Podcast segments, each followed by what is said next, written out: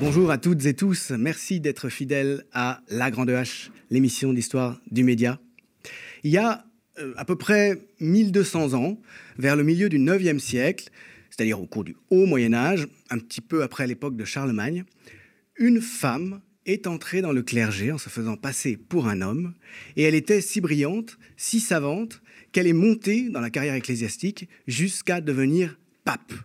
Elle passe quelques mois à diriger l'Église sur le trône pontifical, et puis un jour, elle accouche en pleine procession à travers Rome, devant l'église San Clemente, dit-on, et évidemment, cela trahit sa condition féminine.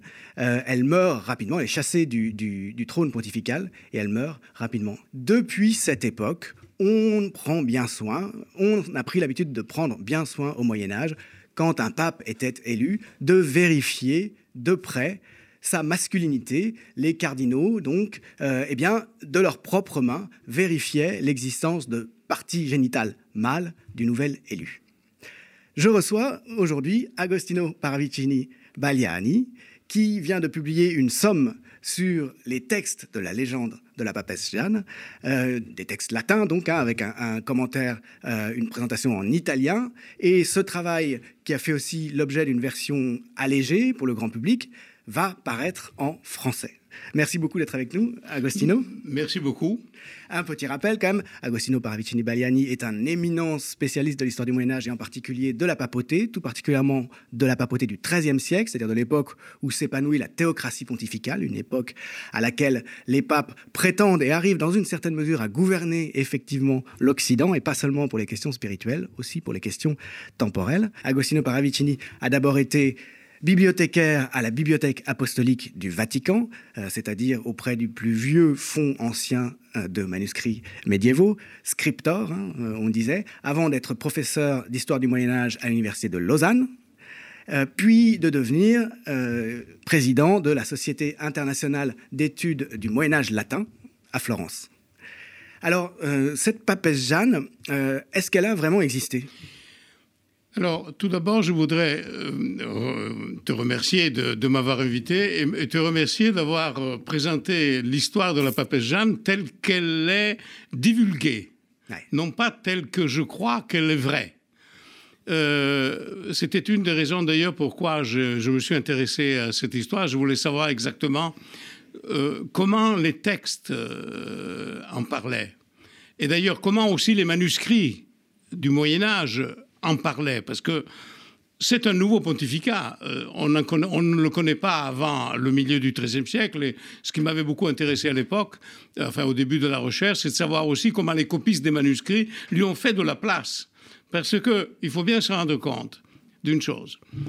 Nous ne savons pas quand l'histoire de la papesse Jeanne est née au niveau oral. Mhm. Nous ne pouvons la suivre qu'à partir des textes tels que tels qu'ils se sont euh, diffusés, tels que nous les connaissons.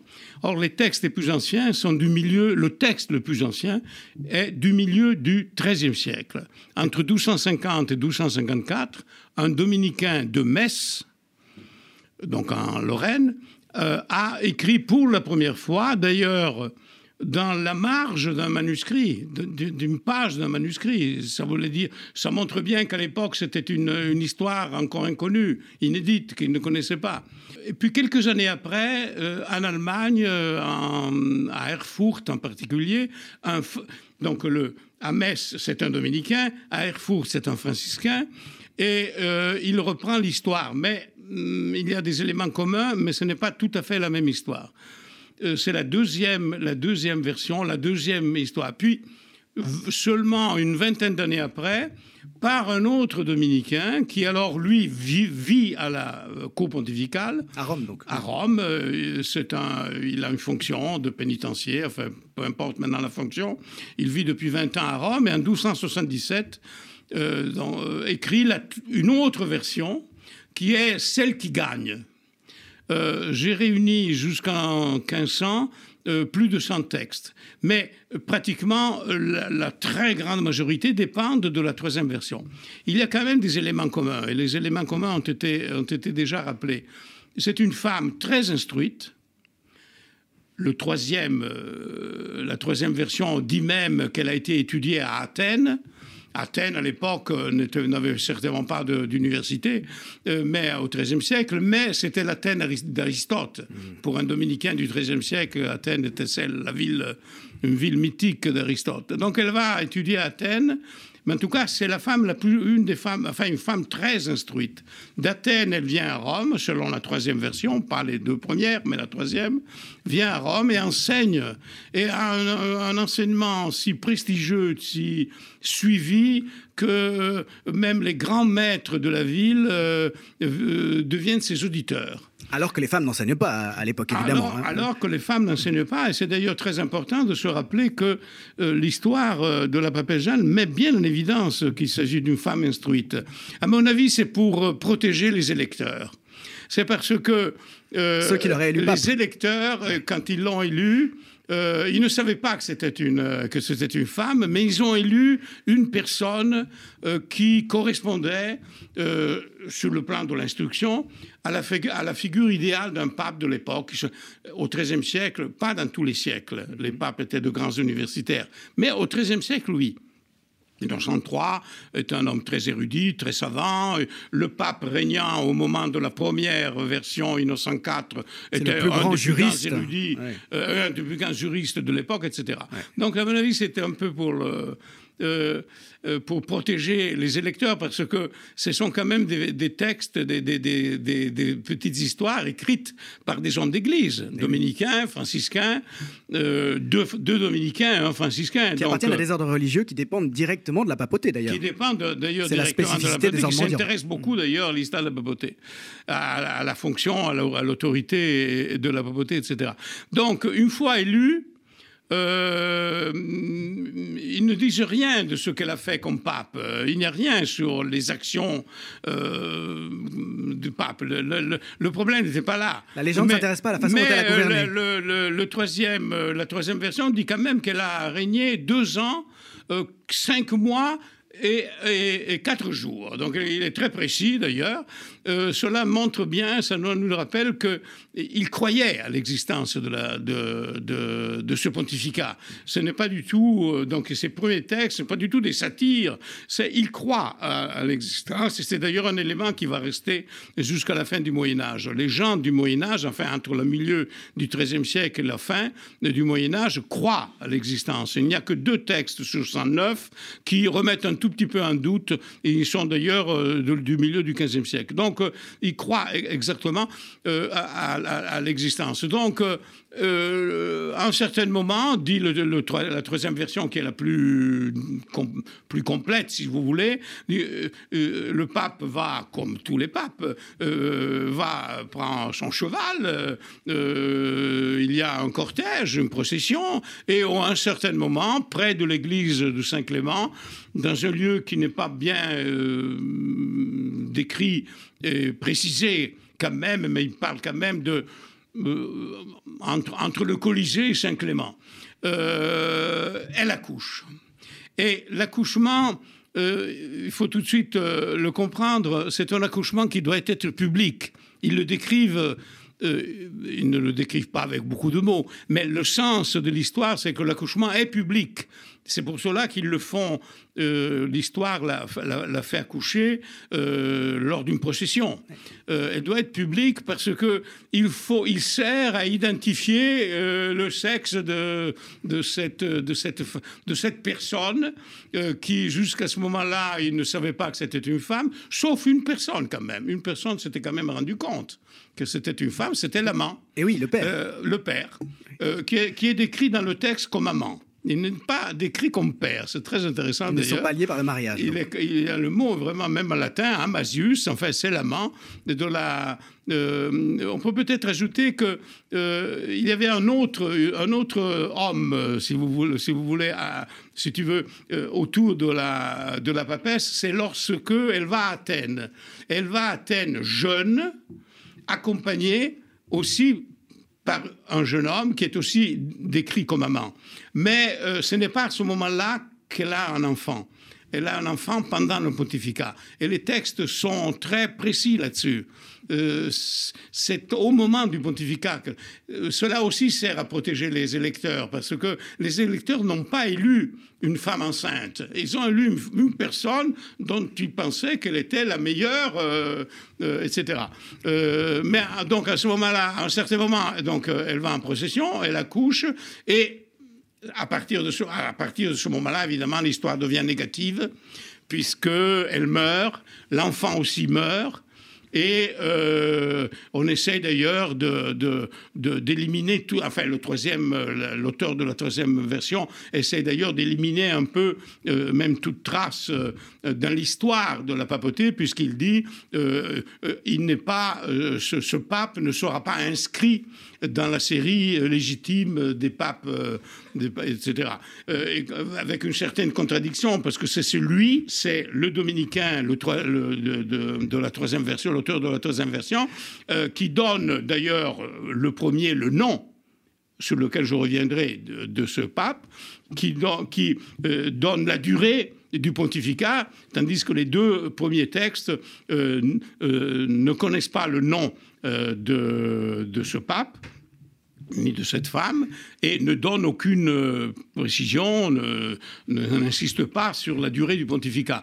Alors il y a une sorte de contradiction. D'un côté, il est très précis, euh, et de l'autre côté, il ne doit pas être... Euh, donc ça veut dire, pour simplifier au maximum, parce qu'il faut le faire, il croit que, le pape a que ce pape a existé, mais en même temps, il le délégitime. Il ne le considère pas comme... Euh, et, toute l'histoire de la, de la papesse Jeanne qui va suivre, et déjà à ce moment-là, et celle qui va suivre, c'est toujours un peu entre, entre ces deux pôles. D'un côté, on y croit, et de l'autre côté, on, on, elle, est, euh, elle, ne peut, ne peut, pas, euh, elle ne peut pas être... son pontificat ne peut pas être considéré comme légitime. Ce qui ne signifie pas que l'élection n'est pas considérée comme légitime. L'élection est considérée comme légitime était valide puisqu'elle était faite de bonne foi. Exactement, parce qu'ils l'ont élu euh, de bonne foi. Alors, je reviens au nom. Euh, c'est très important l'histoire du nom. Pourquoi Parce que euh, nous, sommes, nous sommes habitués, exactement, nous sommes habitués à, à parler d'une papesse, donc titre de pape au féminin, et d'une Jeanne, titre de un nom au féminin. Euh, c'est pas du tout comme ça dans, les, dans le texte euh, plus ancien, ni d'ailleurs pendant euh, deux siècles et demi, majoritairement. L'histoire naît pour parler d'un pape. Et c'est pour cela que Martin le Polonais, c'est-à-dire ce dominicain de, 1277, lui donne un nom au masculin. Il parle du pape Jean.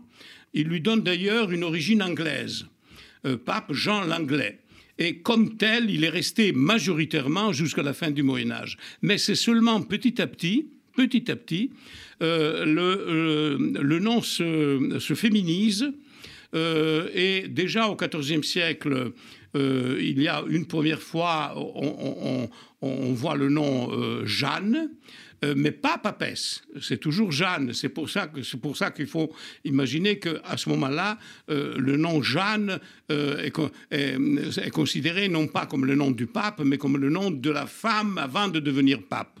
Et il y a d'autres noms féminins qui commencent à circuler. Agnès, je n'ai pas compris pourquoi, mais euh, tout, au long du XVe siècle, le, euh, Agnès est un nom qui figure euh, dans plusieurs textes, notamment textes qui sont liés à Rome en particulier. Mais je n'ai pas compris pourquoi. Si tu me demandes pourquoi, je te dirais que je ne le sais pas. Et, sous quel nom elle est censée avoir régné comme nom de pape C'est le nom de la jeune fille, ce n'est pas le nom du pape. C'est pas son nom de pape. Non, le nom, du, le nom de cette dame, de cette femme en tant que pape reste Jean.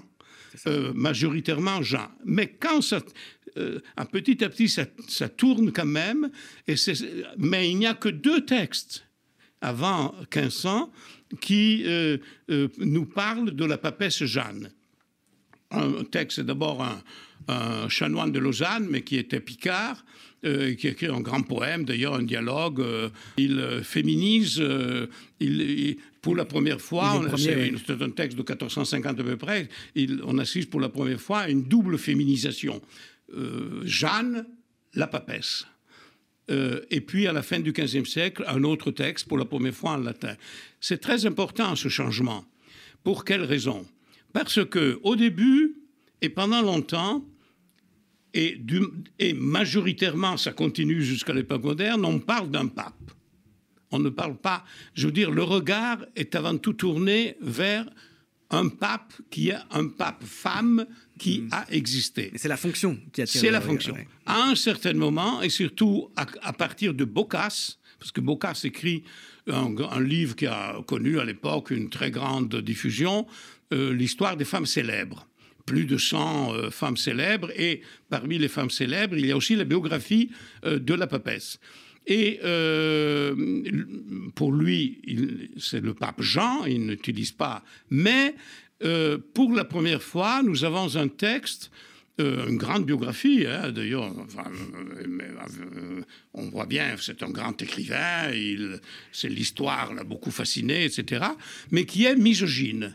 Misogyne, disons, en tout cas, qui est très négative sur la femme. Il parle plus de la femme que du pape. Euh, le, euh, le fait d'avoir eu un amant, euh, donc d'avoir été adultère, comme on dit à l'époque, le pousse à utiliser des termes qui n'existent pas du tout dans la littérature précédente, comme luxure, etc., péché, et ainsi de suite.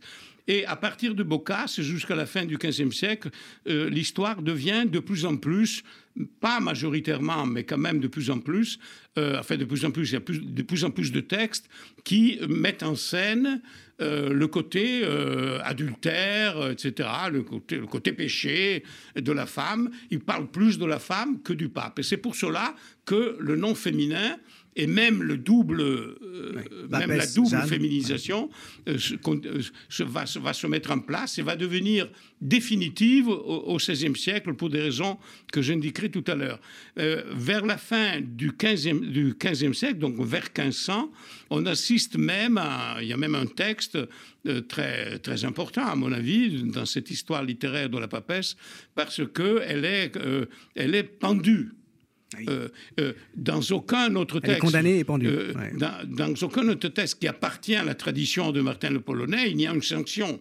La vraie sanction est historique. Elle est exclue de la série des papes. Mais il n'y a pas une sanction. Euh, euh, d'ailleurs, Martin le Polonais n'avait aucun regard misogyne. Il n'utilise aucun mot, mhm. aucun, ni les deux autres, ni les deux premiers. Ils n'ont pas un regard. Mhm. Il parle d'un pape, il a été élu, mais ça vaut pas. Il est illégitime.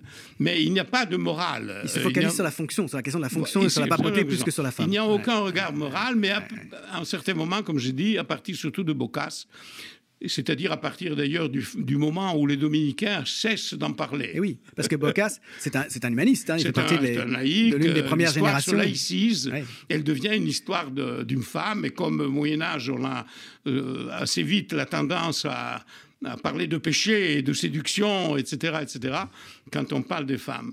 Alors, euh, au XVIe siècle, donc, euh, si vous voulez, l'histoire littéraire, l'histoire de la, de, la, de la papesse arrive autour de 1500 déjà avec les prémices euh, de la double féminisation euh, qui va, qui est celle à laquelle nous sommes habitués et qui va devenir définitive à partir, euh, en tout cas, du, du, milieu du XVIe siècle. Mais il va y avoir à partir du XVIe siècle quelque chose d'assez assez important parce que la chrétienté se divise. Il y a d'un côté les protestants, d'un côté les catholiques. Et l'histoire de la papesse va euh, être influencé par cette division de la chrétienté de manière radicale. D'un côté, il y a les protestants qui ont énormément écrit. Si je devais réunir tous les textes des protestants, je passerais 30 euh, euh, ans de ma vie qui... c'est trop tard maintenant. Ils étaient très friands, les protestants étaient très friands de cette histoire. Ils se sont beaucoup intéressés à l'histoire de la Babézane parce que ça leur sert de polémique. Ça leur sert de polémique pour deux raisons. D'abord, ils peuvent dire que la papauté s'est trompée ce qui est quand même une injure euh, assez forte vis-à-vis d'une institution. Il y a quand même une présomption d'infaillibilité de la papauté. Qui voilà, qui se considère, euh, considère que le pape est infaillible, même à l'époque, il n'y avait pas encore le dogme, mais l'infaillibilité du pape était dans l'air. Euh, et de l'autre côté, ils, peuvent dire, ils peuvent dire qu'ils se sont laissés séduire n'est-ce pas, par une femme, tout le côté misogyne de la séduction, etc. Et il y a beaucoup de textes d'ailleurs qui vont identifier la papesse Jeanne comme une euh, prostituée, comme une mérétrix, ce que les textes d'avant 1500 ne font pas pratiquement pas. Et, et, les catholiques, par contre, vont réagir en disant c'est une fable. Ce n'est pas une histoire. Elle n'a pas existé. C'est une fable. On peut même ajouter obscène à certains égards pour certains obscène à cause euh, de l'amant. Je crois que même, même euh, de nos jours, on, on t'a reproché de travailler sur une histoire obscène. Ah oui, oui, je, je me suis trouvé une fois dans un, dans un, comité, enfin avec des amis, et puis une de ses, un de ses amis m'a dit Ah, tu viens d'écrire ce livre, ce, faire, faire, cette recherche. Enfin, il m'a félicité, si vous voulez. Et puis. Euh, le, un, autre, un autre ami qui euh, appartiennent même à un organisme du Vatican, euh, Ah, mais tu t'es occupé de cette fable obscène, exactement comme on l'aurait dit en 1550 ou en 1600. Euh, c'est une relique d'une vieille tradition. Euh, ça a des conséquences très importantes. On peut le vérifier, tout ça, parce que dans les manuscrits médiévaux, enfin, jusqu'en 1500, on écrit avant tout l'histoire dans des manuscrits, quoique dans le dernier quart du XVe siècle, il commençait à y avoir des incunables, beaucoup d'incunables, des, livres parce que il y a beaucoup d'œuvres importantes qui, comme ceux de Boccace par exemple, comme les œuvres, comme l'œuvre de Boccace qui est euh, imprimée assez tôt, et donc euh, l'histoire se diffuse. Et alors c'est très intéressant aujourd'hui parce que vous pouvez consulter soit les manuscrits, soit les les, les, incunables. De, on, on, a des numérisations, enfin on peut les consulter à la maison. Et on peut, je vite constater que dans les manuscrits, il n'y a aucune censure, parce qu'on est à une époque où on croit. Il n'y a pas de problème. Il y a aucune, je n'ai trouvé aucune censure dans un manuscrit, pourtant j'en ai vu des centaines. C'est-à-dire que le, texte n'est pas barré N'est pas barré, oui. Censure au sens technique, c'est-à-dire n'est pas barré, ou bien la feuille n'a pas été coupée ou bien euh, on n'a pas écrit euh, des textes euh, dans les marges qui pour dire que c'est faux, dire que c'est obscène, etc., Tandis que dès qu'on ouvre des incunables ou des imprimés anciens, enfin des, des, éditions du XVIe siècle, on peut alors se passer son temps à aller chercher. On trouve alors tout. On trouve énormément de, de feuilles qui manquent tout à coup, vous, cherchez à la, je pas, à la bibliothèque de Munich, vous trouvez l'exemplaire, vous, allez, vous savez que c'est à la page X, et puis il n'y a pas la page. Mais c'est pas parce que c'est pas par hasard. On a coupé la page. C'est la page alors, l'histoire a, été, a été noircie. Ah et puis, euh, il y a dans un ouvrage de la fin du, du 15e, euh, il y a, à côté de l'histoire, il y a le portrait. Le portrait, d'ailleurs, c'est le seul portrait où on voit euh, la femme qui porte l'enfant dans ses bras, et très souvent noirci, souvent plus l'enfant que la femme elle-même. Eh oui, parce que c'est sacrilège. oui, oui. Oh, c'est ce que j'appelle des censures venant du monde catholique. il y en a une même qui est très, qui est très intéressante, euh, un lecteur du XVIe siècle qui, autour du portrait, en fait, dans le portrait, écrit en latin, enfin je le traduis, c'est la concubine de Luther, qui est naturellement un anachronisme. Mais il ajoute, c'est la concubine de Luther plus qu'un pape. Et là, on voit bien l'inversion qui s'opère. Au XIIIe siècle, on n'aurait pas dit ça. On aurait dit c'est un pape. Et non, on n'aurait pas dit que c'était la concubine, mais on aurait dit c'est une pape qui était en même temps femme. Tandis qu'au XVIe siècle, elle devient dans le monde catholique et même dans le monde protestant, puisqu'on on parle beaucoup d'elle volontiers comme prostituée, etc. Donc a cette longue évolution du pape femme à la femme pape. J'aurais voulu qu'on évoque aussi quand même cet élément de la légende qui est la vérification de la masculinité. Ah oui, oui, oui, euh, Bien sûr, euh, non, non, ça c'est très important. C'est pour ça que moi je parle volontiers de la papesse Jeanne et ses légendes. Oui, pour vérifier que ça n'arrive plus. Ces légendes, parce qu'en fait il y en a deux. Et sont liées. L'une, c'est celle qu'on vient de décrire, c'est-à-dire euh, cette femme qui a été élue pape, elle accouche, elle meurt, elle meurt avec l'enfant, euh, etc. Euh, et l'autre, c'est. Euh, elle, vient un peu moins de 20 ans après la troisième version, c'est-à-dire autour de 1295. Ce sont d'ailleurs deux auteurs français qui en parlent les premiers, et dont un, de ceux-là est de nouveau un, dominicain. C'est Robert Duzès, un jeune dominicain qui est mort très jeune d'ailleurs, qui a dû être probablement en Italie et à Rome, mais c'est vraiment un jeune homme. Hein. mais au Moyen Âge, les, jeunes commencent à être actifs assez tôt. il a beaucoup écrit, il a écrit des textes merveilleux, etc. Et dans une des visions, parce qu'il écrit beaucoup de visions, il, il dit, ben, au Latran, on, on, procède, quand un pape est élu, à une vérification, etc. il est très, c'est assez bref. Mais en même temps, il y a un dominicain, un bénédictin euh, dans une chronique de Sens euh, euh, qui est un peu plus explicite et dit aussi où, sur quel siège la vérification est faite. Ça, c'est très important, eh l'histoire, des sièges. Ça va de pair avec l'histoire de, de, Parce que le pape, normalement, sans, sans, aucun lien maintenant avec la légende, quand il est élu, il doit prendre possession du Latran, qui est l'église cathédrale de Rome et le palais euh, du pape. C'est là qu'il réside, en tout cas au XIIIe siècle encore, et depuis euh, très longtemps. Les papes au Moyen Âge ont toujours résidé euh, pratiquement toujours au Latran. Et alors, lorsqu'il prend la possession du Latran, donc au Moyen Âge, on a des cérémonies assez complexes, on aime beaucoup le cérémonial, même si de toute façon, il est déjà, il est déjà pape à, tout point de vue, il doit s'asseoir sur sur deux, sur, il doit s'asseoir sur des sièges.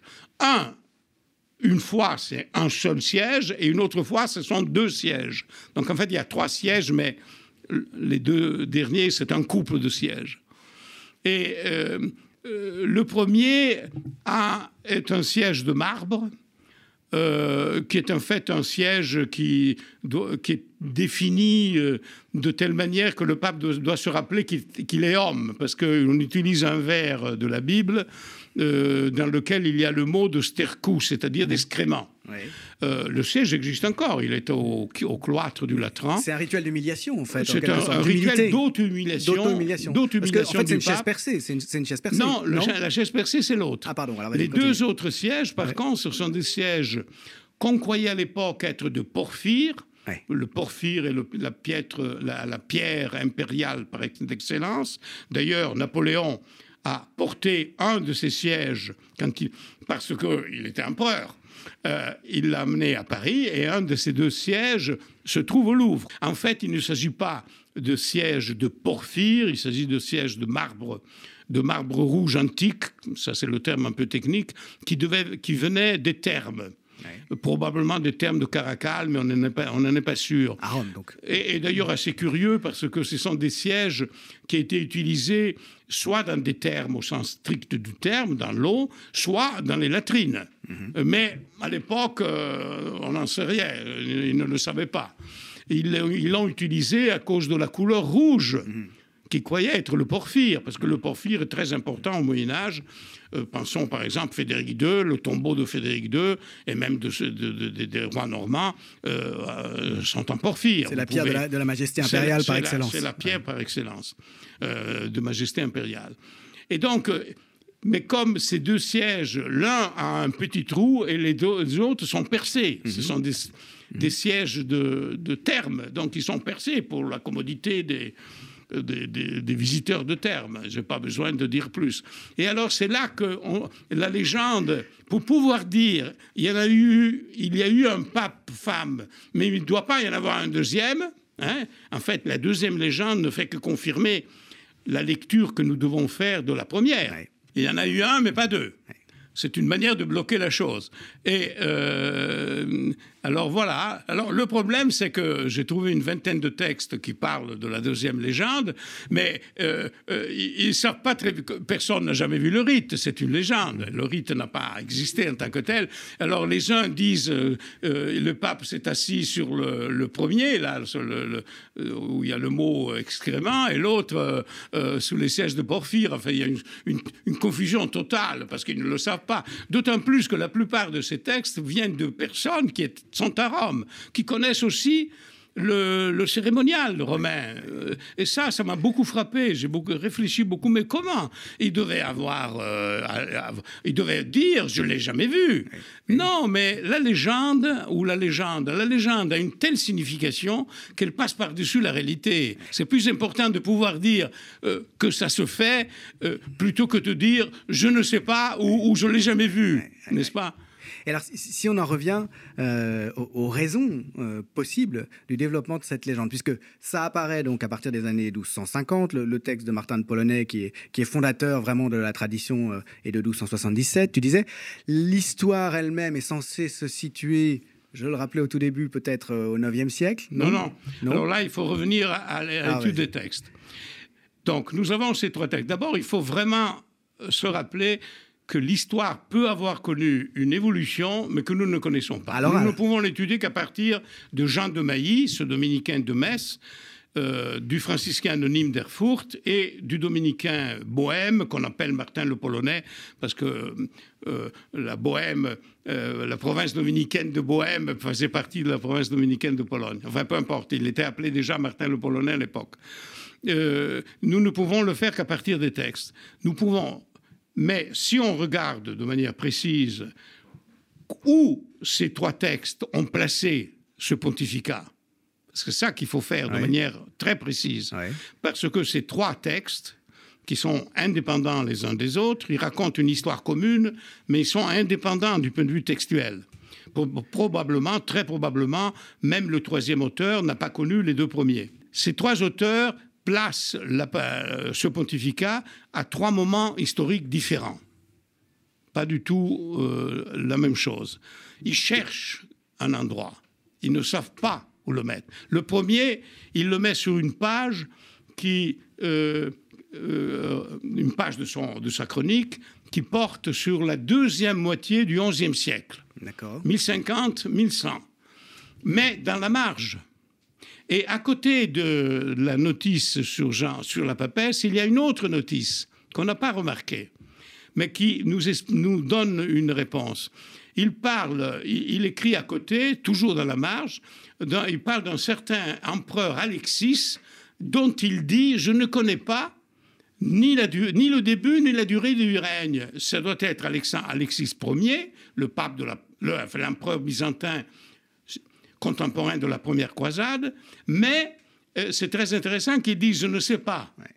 Et ça montre bien qu'il a mis probablement la, la, notice de la papesse parce qu'il ne sait pas où la placer. Il l'a mis à côté de l'autre, en attendant que. Ça, c'est le premier. Donc, il ne sait pas où la mettre et il la met en 1050-1100, non pas parce qu'il croit que c'est la période juste, parce qu'il ne sait pas, justement, il ne sait pas. Le deuxième, la, la place autour de 890, 890, pardon, je vais dire 90 parce que je suis suisse, aussi suisse. Donc au cours du Haut Moyen Âge. voilà. Alors, mais il faut bien regarder. Il dit aussi que la papesse est un autre pseudo-pape. Alors je, là aussi, on ne l'a pas étudié. Je me suis souvent, longtemps demandé, mais pourquoi il dit un autre? Et puis à un certain moment, je suis allé voir quel est le pape qui précède. Le pape qui précède, est un pape qu'il considère comme illégitime. Il y a beaucoup de papes au Moyen Âge avec beaucoup de un antipape. C'était pas un vrai antipape, c'est un pape que les chroniques considèrent qu'il avait été élu, mais en fait il n'avait pas été élu. Donc c'est un, de fait c'est un pseudo-pape. Et alors le deuxième auteur a placé la papesse à côté, ne sachant pas où le mettre, à côté d'un autre pseudo-pape, puisqu'il considère aussi que la papesse est un, ce que nous appelons la papesse, enfin ce pape-femme était un pseudo-pape parce que il, croit à son existence, mais il croit aussi que c'est un pontificat qu'il faut expurger. Retirer de la tradition. Donc, euh, et le troisième, il le place, comme tu l'as rappelé, au milieu du IXe siècle, après un pontificat, celui de Léon IV. Et là, il y a, euh, maintenant je ne veux pas entrer dans tous les détails, mais il y a des explications pour cela. Euh, l'explication la, plus importante, c'est que euh, Martin le Polonais a, vécu à Rome euh, lorsqu'il écrit cette chronique, et, l'histoire de la Babézane, ça fait 20 ans qu'il est à Rome à peu près. Et il est le seul à avoir, des trois, à utiliser la grande biographie des papes, euh, que nous appelons le Liber Pontificalis. Hein, c'est un terme un peu compliqué, mais ça veut dire la euh, c'est la grande série des biographies des papes qui commence très tôt, 4e, 5e siècle, et qui est continuée, etc. Alors, euh, ce qui est assez curieux, Euh, et euh, le grand éditeur français, d'ailleurs, monseigneur Louis Duchesne, qui a édité le Libre Pontificalis, avait fait remarquer, sans, lui n'a pas fait de lien avec la papesse, mais il a fait remarquer qu'il y a une tradition du Libre Pontificalis qui s'arrête à, Léon IV.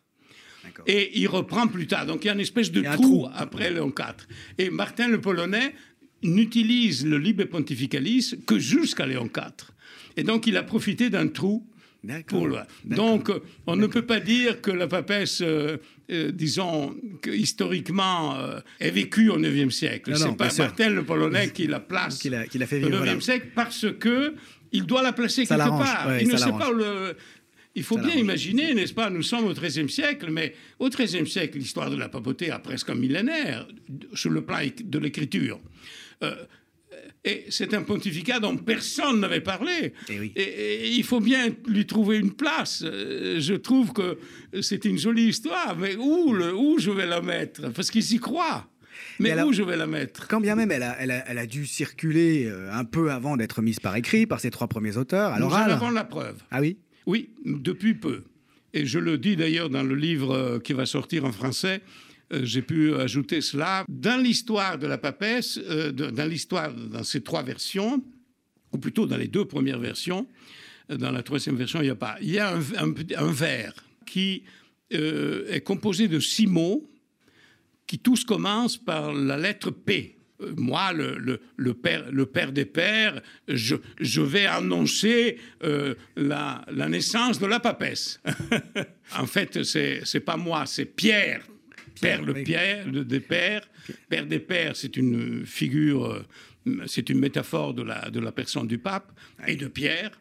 Euh, j'annonce la, Alors, ce vers, on l'a trouvé récemment dans un manuscrit de Milan, d'un petit manuscrit d'un probablement un chanoine de, euh, de Plaisance. Le manuscrit est à Milan, mais le chanoine est à Plaisance, qui euh, écrit beaucoup de textes. Il devait, être, il devait probablement être un prof, et comme souvent, c'est un manuscrit de travail. Quoi. Et sur une page, vers la fin du manuscrit, il y a ces doubles vers. Le premier vers avec les lettres P, avec les mots avec les lettres P, puis un deuxième vers. Et d'après l'étude très précise de ce manuscrit qui a été faite par un très bon médiéviste, Bertoletti, on ne peut pas on doit dire qu'il était antérieur à 1250, de peu, mais antérieur de 1150.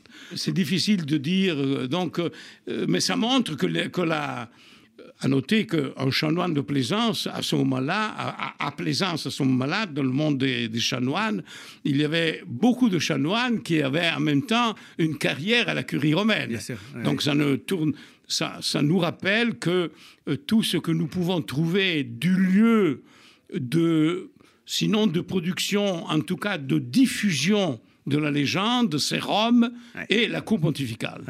Même, même cette euh, dernière découverte. Et donc, euh, ça montre quand même que elle a dû circuler un peu avant Jean de Mailly. mais ça ne change pas grand-chose. En gros, début du XIIIe ah, siècle. Au, milieu du XIIIe siècle. Oui, milieu du XIIIe siècle plutôt. Et alors, euh, il faut sans doute terminer par là. Comment comprendre qu'on ait besoin euh, que cette histoire, en tout cas, apparaisse, hein, qu'on ait envie de la faire apparaître à ce moment-là?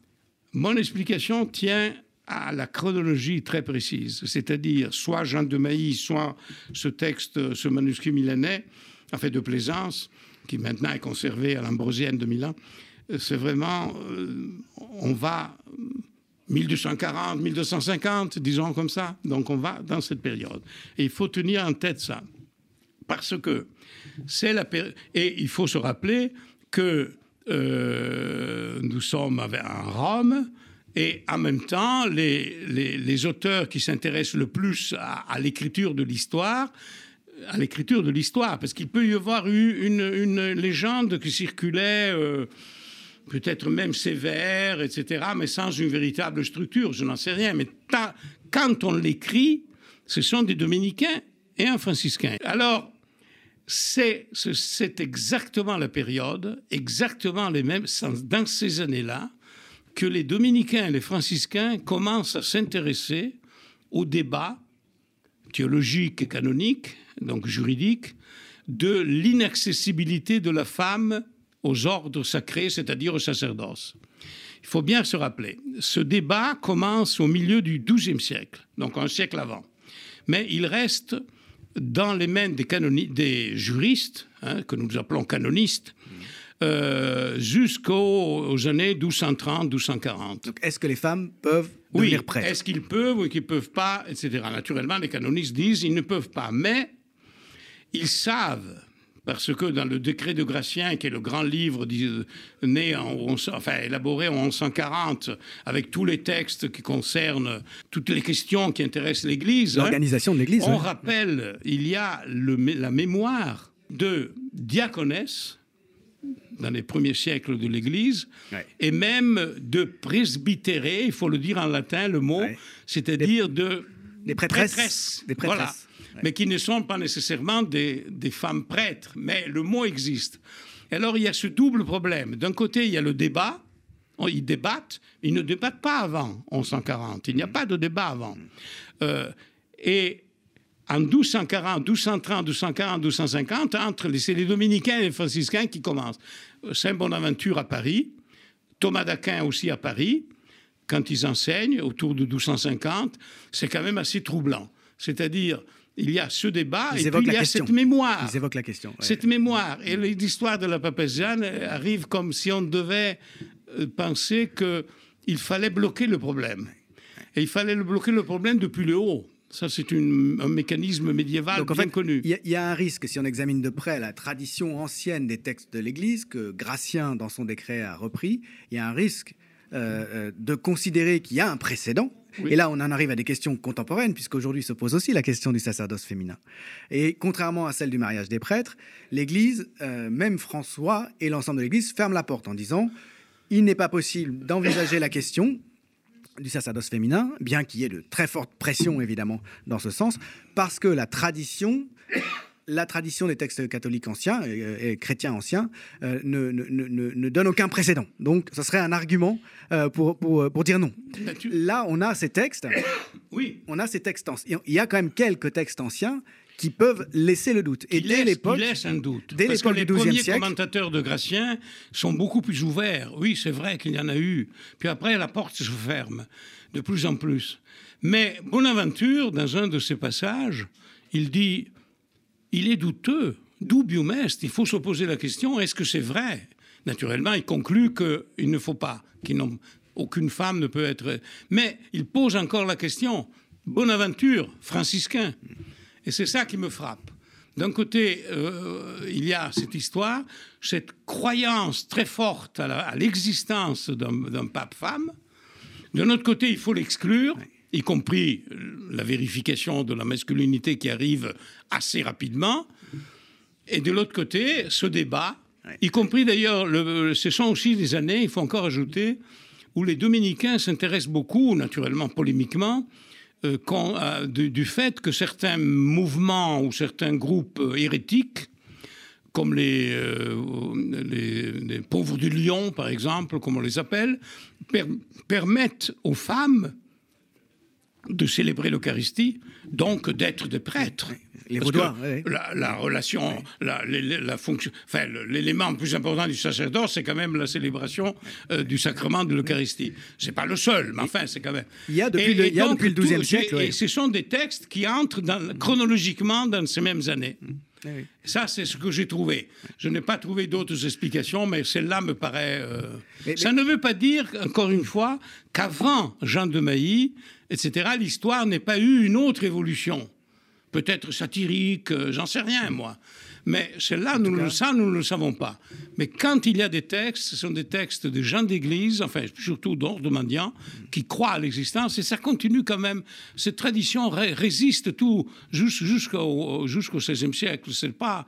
Euh, d'ailleurs, même l'amplification. Ce qui est joli dans cette histoire, ce qui est beau, je trouve, d'une certaine manière, c'est que quand même l'histoire du, du, fait que la femme était très instruite, c'est un élément qui n'est jamais mis en doute. Au contraire, il y a de plus en plus d'amplification. Il y a aussi des variantes. Boccace, par exemple, ne l'a fait plus étudier à Athènes parce qu'au XIVe siècle, il l'a fait étudier à, Oxford. Évidemment, Oxford est une grande université au XIVe. Je connais, elle, elle était aussi déjà au XIIIe, enfin un peu moins, euh, etc. Ce sont des petites variantes, mais euh, euh, il y a même des textes qui disent qu'elle était plus savante que le, jeune homme qui l'a accompagnée, etc. ça, c'est quand même une histoire assez intéressante qui montre bien que si le le tabou, ou comment est-ce qu'il faut dire, on peut, utiliser un autre terme, du sacerdoce n'est pas tombé.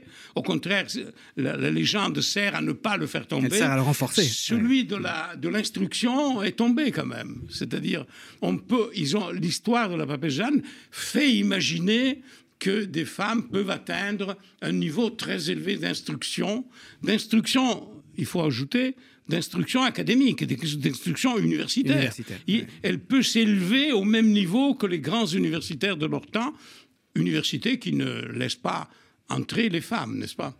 Ça, De ce côté-là, c'est une histoire assez... Euh, elle n'est pas... L'histoire de la Jeanne est méchante vis-à-vis des femmes, parce qu'à un certain moment, elles deviennent même misogynes. Mais il y a que ce côté de l'instruction qui laisse imaginer, euh, quand même, même si au début, elle naît pour protéger les électeurs, elle reste quand même dans l'histoire quelque chose d'assez, je trouve, assez intéressant. Et on comprend mieux donc pourquoi, euh, tu le soulignais, l'histoire est plus focalisée sur la fonction pontificale que sur, que sur la femme elle-même pendant cette période-là, parce qu'il s'agit de fermer le sacerdoce. Il faut fermer, oui. Il faut fermer le sacerdoce. Et le euh, mieux, c'est de le fermer depuis le, sommet de la hiérarchie. Mais encore aujourd'hui, euh, s'il y a des réticences extrêmes, c'est le moins qu'on puisse dire, dans le clergé, à l'idée qu'il puisse y avoir des femmes qui accèdent aux ordres majeurs, aux ordres ecclésiastiques majeurs, c'est parce qu'évidemment, on ne peut pas laisser accéder les femmes à la prêtrise sans les laisser accéder naturellement et par conséquent à l'épiscopat et donc à la papauté potentiellement. Oui, oui. On peut aussi dire que la lecture misogyne est très offensante pour les femmes, mais la lecture du pontificat, euh, la lecture première, est aussi forte, je veux dire. Il n'y a pas de regard moral de la part des plus anciens textes, euh, non pas par gentillesse, c'est pour dire mhm. que la femme ne peut pas Et si, on réfléchit en termes d'anthropologie du genre et d'anthropologie de, de, la fonction du prêtre, hein, peut-être euh, pour terminer, quand elle se trahit, selon la légende, c'est quand elle accouche.